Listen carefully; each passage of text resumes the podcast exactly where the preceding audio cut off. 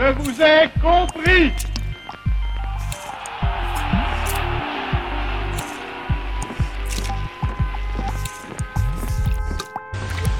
C'est l'histoire Portrait. Je m'appelle Simon et avec Tiffany, nous allons vous présenter une personnalité historique. Accrochez vos ceintures pendant les raccourcis et bonne écoute.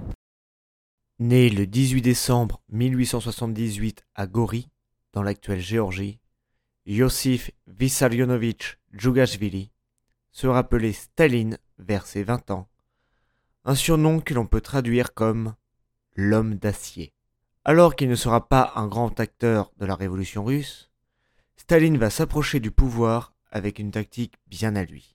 Profiter de la bureaucratie pour se débarrasser de ses adversaires. Pour monter en grade, je suis en concurrence avec ces deux-là Tu en mets un en prison, un en exil, il n'y a plus que moi.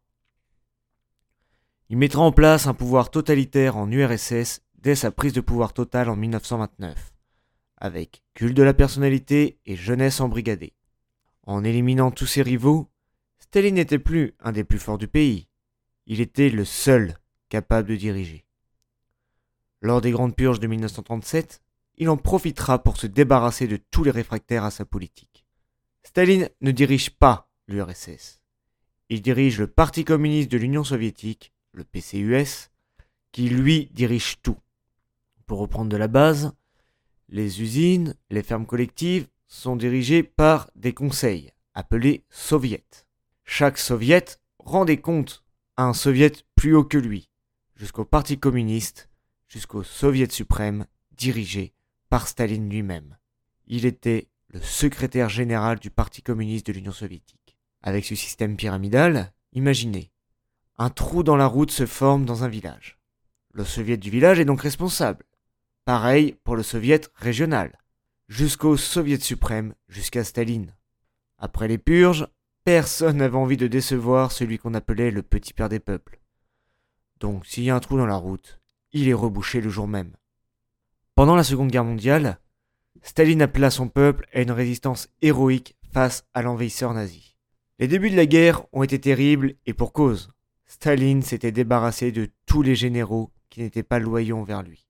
Sur le long terme, on pourrait dire que cette politique a plutôt marché, car tous les hommes lui obéissaient aveuglément. Je vais vous donner deux exemples. Le 16 août 1941, l'ordre 270 est signé. En gros, si un soldat soviétique se rend, il est considéré comme un traître et sera exécuté, sa famille considérée comme famille de traîtres à la patrie. Staline lui-même ira jusqu'à renier son fils Yakov, fait prisonnier par les Allemands car ce dernier a préféré se rendre que de mourir au combat.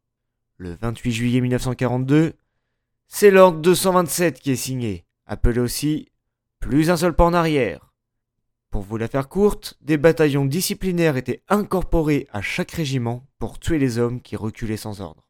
C'était efficace, c'était cruel, c'était Staline. Le 5 mars 1953, Staline meurt. Il était devenu paranoïaque persuadé d'être entouré d'ennemis.